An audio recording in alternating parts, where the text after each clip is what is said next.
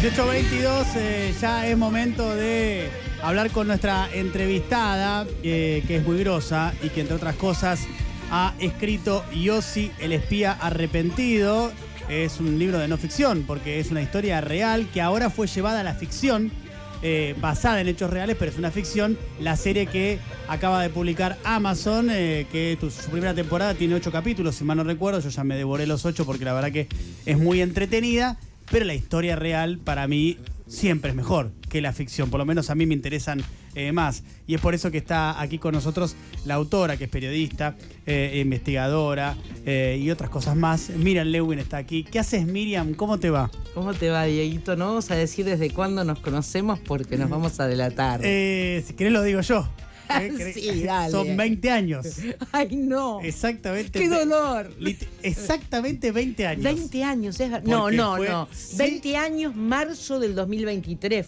2003. No, Sí, no. Sí, Ah, yo tre- 2003. Ah, tenés razón, 2003. 2003, Tenés razón. 2003. sí. Vam- Vamos, 20 vamos 19 por ahora. Eras un niño. Era un niño en cuatro cabezas. Tenemos, tenemos que hacer algo para festejar los 20 años. Sí, hay que hacerlo con los 20. Sí. El otro día la vi a Lorena Maciel, por ejemplo. Sí, sí, ¿Eh? Lorena. Eh, Que también estaba ahí, sí, tenemos que hacer algo. Tenemos que hacer algo. Eh, Miriam, vayamos a la historia. Quiero saber primero, rec- recordanos cómo te llega esta historia, la de Yossi, el, espía. Sí, yo estaba trabajando, produciendo la investigación del padre Grassi eh, en Telenoche Investiga y estaba muy ocupada. Hacía prácticamente seis meses que no hacía otra cosa que trabajar en esa investigación que todavía no se había publicado.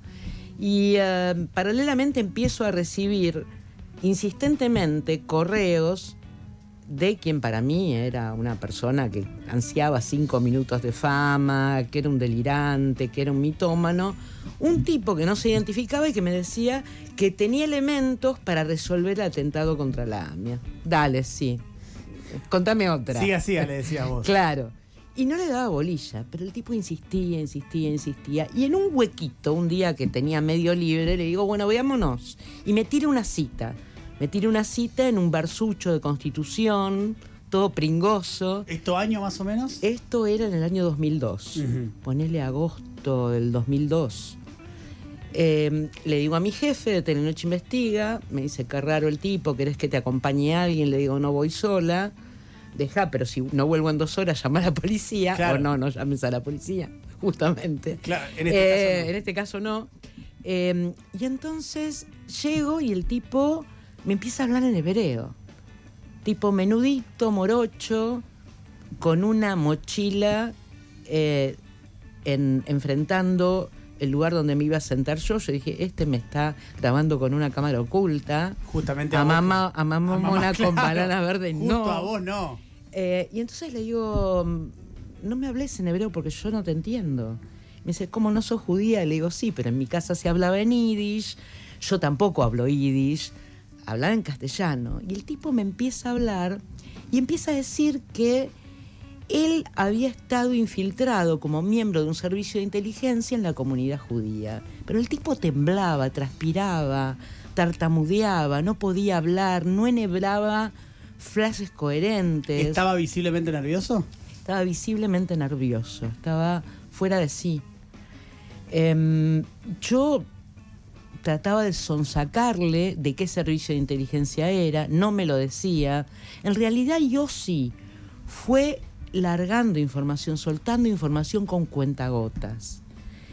Eh, porque estaba muy alterado, porque estaba carcomido por la culpa y a lo largo de muchos encuentros que se hacían en las condiciones que él quería, no me preguntes por qué lo seguí viendo, porque la verdad es que cuando me fui de ahí yo dije, al final este tipo no me contó nada, me tiró dos palabras, ¿cuánto tiempo más voy a tener que estar esperando que me cuente toda la historia? Bueno, la verdad es que la historia era que él había sido infiltrado por inteligencia de la Policía Federal eh, en la comunidad judía, que eh, en la policía había quienes sostenían que los judíos nos queríamos quedar con la Patagonia y anexarla al Estado de Israel, El plan- crear un segundo Estado En judío. la policía democrática estamos hablando. Claro, estamos hablando del año 1985, yo él lo vi en el 2002. Claro.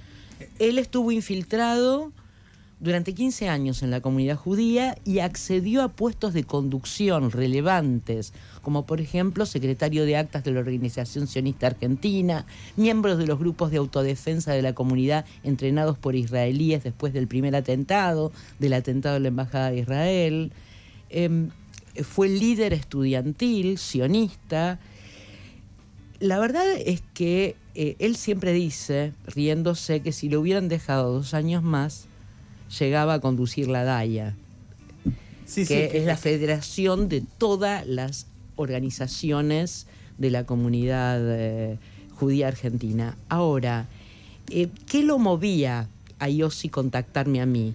Él quería conseguir las mejores condiciones para aportar lo que sabía, porque él estaba convencido, y me lo dijo, de que en el transcurso de su infiltración él había conseguido información, croquis, mapas, identidades, eh, fechas y horas de reuniones, em, no sé, movimientos, viajes, todos estos datos, qué le había pasado a su superior, que era una mujer que se llamaba, se hacía llamar Laura en la serie Claudia, Natalia Oreiro, pero es verdad, la jefa de Yossi era una mujer a la que le decían la colorada. No es colorada Natalia Oreiro, no importa, es una licencia de la ficción.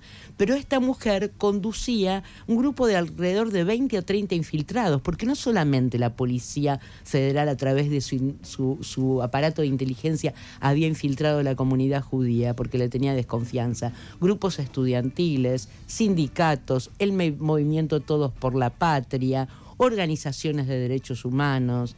Es decir, tenía esta mujer bajo su supervisión todo un gran equipo de espías que se reunían, lo contamos en el libro que escribimos con Horacio Lusky, en una suerte de confitería en la zona de retiro.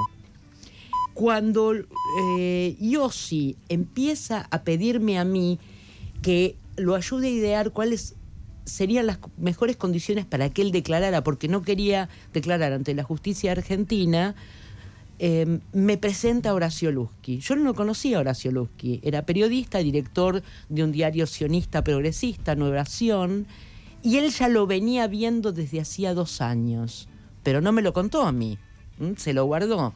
Cuando yo lo conozco a mm, Horacio, la verdad es que fue un alivio. Primero porque tenía con quién compartir este secreto, que no, le contaba a nadie. No Está en riesgo cualquier persona a la que le cuentes. Totalmente. Entonces, y ahí pude verificar que efectivamente yo sí era quien decía ser, es decir, había sido considerado judío por los miembros de la comunidad eh, y Horacio lo conocía, no muy íntimamente, de vista solamente, porque había sido pareja de su asistente, de su secretaria en Nueva Sion, con quien Yossi se casa. Por ella se convierte al judaísmo y por ella piensa en formar una familia judía e irse a vivir a Israel, a ser aliá, como dicen los judíos. Ahora, eh, cuando nos encontramos con Luz, que empezamos a pensar, bueno, ¿y ahora a dónde lo llevamos? Porque en la justicia argentina se estaba desarrollando esa farsa de juicio que inculpaba a un grupo de, de periodistas, perdón, qué lapsos, de policías, de policías bonaerenses que estaban inculpa, estaban sospechados de haber cometido actos de corrupción, pero robos de autos. Nada que ver con el atentado terrorista. Al de la AMIA te refieres. Era un desvío, claro. Era un desvío. Y así se perdieron 10 años. Claro. Eh, como yo sí era consciente de que la justicia no estaba operando como debía y tenía miedo por su seguridad, quería declarar preferentemente en el exterior. Y todo lo que hicimos con Lusky fue acompañarlo en un largo proceso para conseguir las mejores condiciones para que aportara lo que sabía. ¿Y dónde lo aportó? Finalmente lo aportó forzadamente, porque en el transcurso de nuestra recorrida por distintas instituciones buscando apoyo para que yo sí declarara, em, acudimos a la American Jewish Committee, al Comité Judío de los Estados Unidos. El nexo fue un periodista muy conocido que era prácticamente un hermano para mí. Le tenía absoluta confianza. había colaborado, había colaborado en varias investigaciones que yo había hecho para Telenoche Investiga, para Punto Doc. Y em, el, periodista este nos pidió ver a Yossi. y accedimos. No accedimos en ninguna otra circunstancia. Y a nuestras espaldas grabó un video Em, una traición. Sí, una falta, una falta ética grave, ¿no? Además de la traición humana, porque éramos muy amigos. Por eso, la traición, festejábamos, es con vos. Festejábamos eh, eh, las, fiestas judías juntos, estuve en el entierro de su madre, bueno. Había eh, una relación afectiva que hacía que yo confiara ciegamente en él. Lo grabó a Yossi y utilizó la información sobre Yossi para reeditar un libro sobre el atentado contra la AMIA que había editado muchos, hacía muchos años, pero era un aniversario redondo, el 2014, y entonces lo publicó. Yossi quedó expuesto con su identidad, la de su mujer, eh, todas sus coordenadas. ¿Y eso cuándo fue? Eso fue en julio del 2014. Eh, entonces, Em, le dijimos a Yossi que tenía que presentar ante la justicia porque necesitábamos que entrara en el Programa Nacional de Protección a Testigos. Em, lo llevó Horacio, mientras yo monitoreaba a distancia, a declarar a la oficina del fiscal Nisman. El fiscal no estaba, Em, figura en el acta, en la declaración de Yossi, que estuvo el fiscal presente, pero no fue así. Le tomaron declaración empleados de, la Fiscalía de Nisman. Y Yossi en ese momento tenía que abandonar todo, toda su vida. Es decir, dejar su departamento, no ver más a su hijo ni a su pareja, que en ese momento ya no era la Eli eh, del, del libro ni de la serie y em, pasar prácticamente a la clandestinidad, aislarse. ¿Por qué? ¿Por el peligro que, por el peligro, de que lo mataran? Por el peligro de que lo mataran, eh, claramente, a él y a su familia. Entonces, eh, las condiciones emocionales y la tranquilidad que tenía él como para suministrar información no eran las óptimas en ese contexto. Sin embargo, eh, pasaron seis meses, apareció muerto en Isman, y, uh, y Yossi nunca más fue citado a declarar. Es decir, nunca se tiró de la punta de ese ovillo que conducía probablemente a la conexión local. Pero al día de hoy no lo citaron a declarar a Yossi. No, no. Pero es una locura.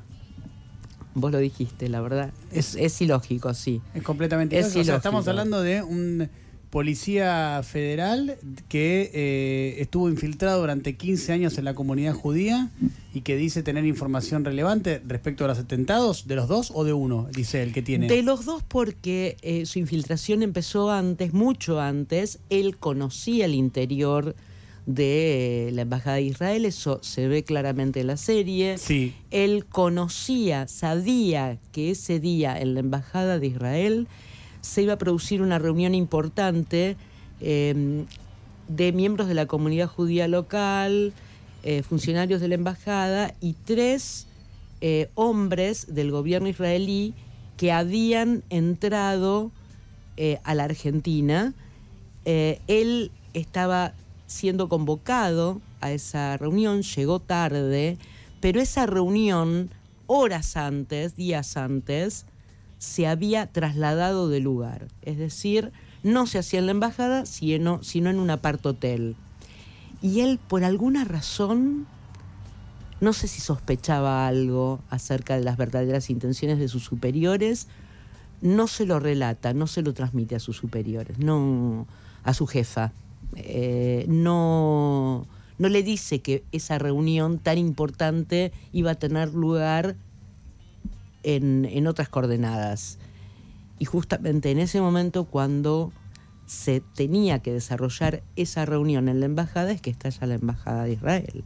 Es decir, yo, yo sí sospecha, no tiene la seguridad, pero esto habría que investigarlo, que las personas que efectuaron el atentado sabían que se iban a cargar a tres importantes miembros del establishment político israelí allí pienso también, ¿no? Que siendo un infiltrado tenés motivos para tener ese tipo de sospechas, ¿no? Todo, todo tipo de sospechas de ese estilo, estando en el rubro en el que estás y trabajando lo que trabajas, es parte de tu trabajo sospechar esas cosas. Es parte de tu, de tu trabajo y es parte de evidencias, por ejemplo, eh, esto también aparece en la serie eh, y coincide con la realidad cuando explotan tanto la AMIA como la Embajada de Israel, la custodia de la Policía Federal no estaba. Ni siquiera en el caso de la Embajada de Israel eh, el custodio de la Embajada de Rumania. Y después, esto se narra en el libro, en un asado eh, entre policías, un, eh, un hombre que estaba en el asado, un compañero de, de Yossi, le cuenta que había quedado sordo por la explosión y él le pregunta, ¿cómo te salvaste? Y el tipo le dice que le habían avisado que se fuera. Mirá, eh, estamos hablando con Miriam Lewin acerca de eh, su libro, eh, Yossi, el espía arrepentido, escrito junto a Horacio Lutsky. ¿Cómo, ¿Cómo es el puente entre ese atentado, que por lo que vos contás, él empieza a sospechar que probablemente eh, haya tenido como objetivos a las personas a las que podemos decir él podría haber salvado por no haber informado a la nueva dirección de la reunión? Digo, el puente entre ese atentado y el siguiente, el de la AMIA, porque él sigue trabajando la- como infiltrado, claro. digamos. progresivamente Yossi empieza a retasear información. Eh, cuando llegan, por ejemplo, eh, efectivos israelíes para entrenar a, las, eh, a los grupos de autodefensa comunitarios, porque los judíos sentían con toda, con toda justeza, con toda justicia, que desde el Estado argentino no se les estaba proveyendo seguridad, entonces empiezan a desarrollar determinados cuerpos de defensa de las instituciones. Ustedes recordarán, ahí empezaron a surgir eh, lo- los postes, Sí. las murallas, Lo- los, los, bloques, los bloques de concreto en, en- en cualquier Claro. edificio vinculado con la comunidad. Bueno, yo sí eh, construyó los bloques de concreto de un, eh, una entidad ZAPTA que estaba en el barrio de Almagro. Y, eh, yo sí he seleccionado para integrar estas fuerzas de élite ¿eh? de entre cientos de jóvenes de ambos sexos de la comunidad. Y, y Yossi relata que tiene que disimular su preparación militar. Para Porque que no puede, para que no sea tan obvio. Es decir, evidentemente él manejaba artes marciales, Krav Maga, que es un arte mortal israelí. Cuando, cuando eh, le, le dan a manejar armas, él finge torpeza y disimula la buena puntería que tenía. A tal punto que un general israelí que vino cuando se gradúa de este, de este entrenamiento, lo llama aparte y le dice, yo sé que vos podés dar más. Mirá, es espectacular. Ahora, Yossi, esos 15 años, eh, está en la comunidad, va desarrollando distintos cargos. ¿Y él vive de qué? ¿De qué vive? ¿La policía le pagaba eh, un, un sueldo o él corta cualquier tipo de vínculo y solamente lo tiene con esta superiora que era Laura? No, él obviamente sigue cobrando bajo una sigla el sueldo de la federal, porque los agentes de inteligencia no cobran con un recibo que dice Diego Diego Iglesias. Iglesias, o claro, me imagino que no. Eh, pero además se veían obligados a tener una fachada. Claro. Y él, por ejemplo, cuando eh, estaba eh, por explotar la embajada de Israel antes del atentado, trabajaba en la confitería de los dos chinos en Constitución en el área contable. De hecho, tenía que hacer ese día la liquidación de las tarjetas de crédito y por eso era el cierre de las tarjetas de crédito y por eso haciendo esa liquidación llega tarde A la a la, reunión. a la reunión de la embajada. Y siempre después tuvo otros trabajos que enmascaraban su verdadera tarea, que era la de agente de inteligencia, por la que obviamente percibió un sueldo. Eh, pensaba, Miriam, eh, si hay alguna expectativa, porque Diego preguntaba cómo puede ser que nunca se tiró del, del violín de Yossi, así como también lo hemos visto con la causa encubrimiento. Si hay alguna expectativa que después de que se publique la serie y, y tenga más actualidad el tema, se active, se reactive algo de todo esto. Bueno, estamos esperando que sea convocado a declarar. Este, él está dispuesto a declarar, obviamente, con las condiciones eh, que, que toda persona que es un blanco móvil como él tiene que requerir, ¿no? ¿Él está bajo el sistema de protección de testigos? Sí, sí, está muy conforme con, por cómo lo están cuidando. No pasó lo mismo durante el gobierno anterior, donde se le decía que si él hablaba no iban a poder cuidarlo. La función del programa de protección de testigos es prácticamente la opuesta, ¿no? Es decir, te damos seguridad para que puedas Hablar. aportar todo lo que sabes. No, mejor no hables porque si no te vas a exponer y no te vamos a poder cuidar. Y Y él- prácticamente lo amenazaban. ¿Y él eh, eh, llegó a comentarte alguna vez a vos algo que te parezca relevante o concreto de, eh, de lo que se puede decir, obviamente, ¿no? De los atentados, de la información que él pueda llegar a brindar de los atentados. Él lo que considera es que la información que él proveyó pudo haber servido para configurar un atentado llave en mano. Es decir, no viene un grupo sirio o iraní o no hay De la nada. miles de hipótesis.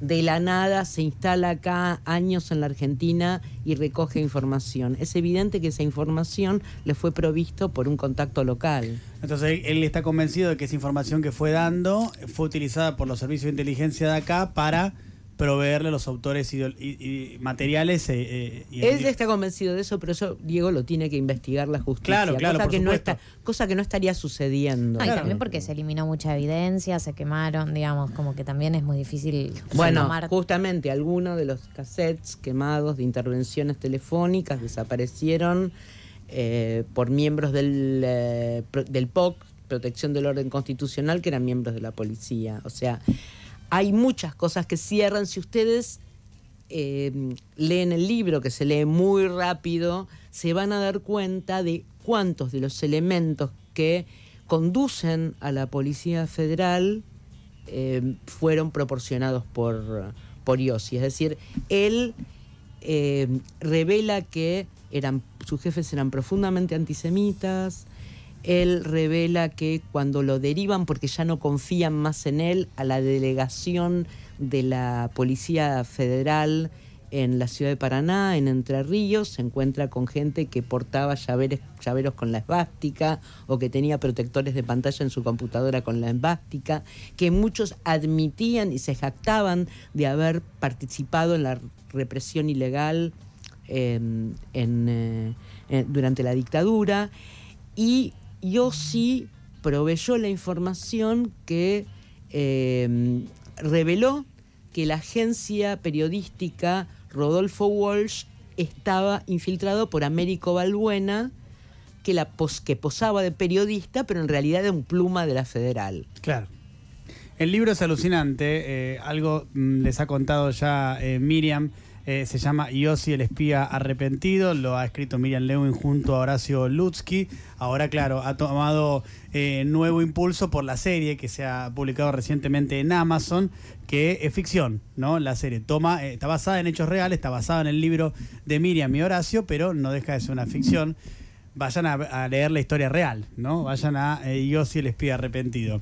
Miriam, gracias por haber venido. No, gracias a ustedes por invitarme. Siempre es lindo reencontrarse con gente conocida. Eso es lindo. Porque aparte de Rafael también lo conoces. Sí. También nos conocemos. También un nos conocemos. común, no de hace 20 años. Sí, No. más reciente. Joven. Más O sea, reciente. es más Porque reciente. Rafael es más joven que yo.